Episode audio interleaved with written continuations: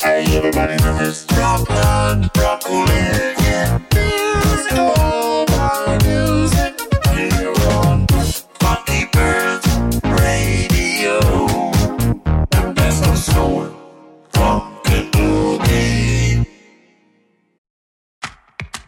Welcome back to Funky Pearls Radio. In today's episode, we're going to delve into the history of one of the most iconic and influential bands of the disco era, Chic. Formed in 1976, Chic was the brainchild of musicians Nile Rodgers and Bernard Edwards, who went on to become one of the most successful production teams of all time. Join us as we explore their musical journey the rise of disco, and the lasting impact of chic on the music industry. Nile Rodgers, a guitarist, and Bernard Edwards, a bassist, first met in New York City during the early 1970s. After playing together in various bands, they decided to form their own group, which would eventually become Chic. Drawing inspiration from the disco movement and the sophisticated fashion style of the time, the duo created a unique sound that perfectly captured the essence of the era. Chic's lineup was completed by drummer Tony Thompson and vocalists Norma Jean Wright and Alfa Anderson. Their debut single, Dance, Dance, Dance, Yowsa, Yowsa, Yowsa, was released in 1977 and became an instant hit. The song showcased their signature mix of tight grooves, catchy hooks, and infectious dance beats, which would define their music throughout their career. In 1978, Chic released their self titled debut album, which included the hit single Everybody Dance.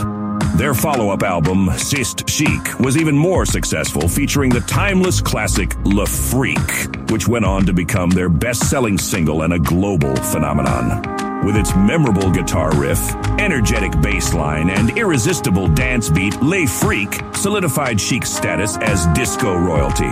Chic continued to dominate the disco scene with their third album, Risque, which featured the hit Good Times.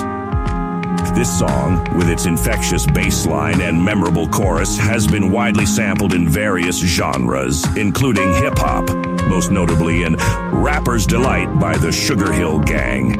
As the disco era came to an end in the early 1980s, Chic disbanded, but Rodgers and Edwards continued to make their mark on the music industry. They became sought after producers and songwriters, working with some of the biggest names in music, such as Diana Ross, David Bowie, Madonna, and Duran Duran. Tragically, Bernard Edwards passed away in 1996, but his musical legacy lived on through Nile Rodgers, who reformed Chic in the late 1990s with new members.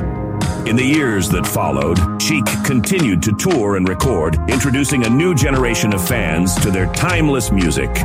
Chic's influence on music is undeniable. Their innovative fusion of disco, funk, and R&B has left a lasting impact on popular music, with countless artists drawing inspiration from their sound. Rodgers and Edwards' contributions as producers and songwriters have also shaped the careers of many iconic musicians.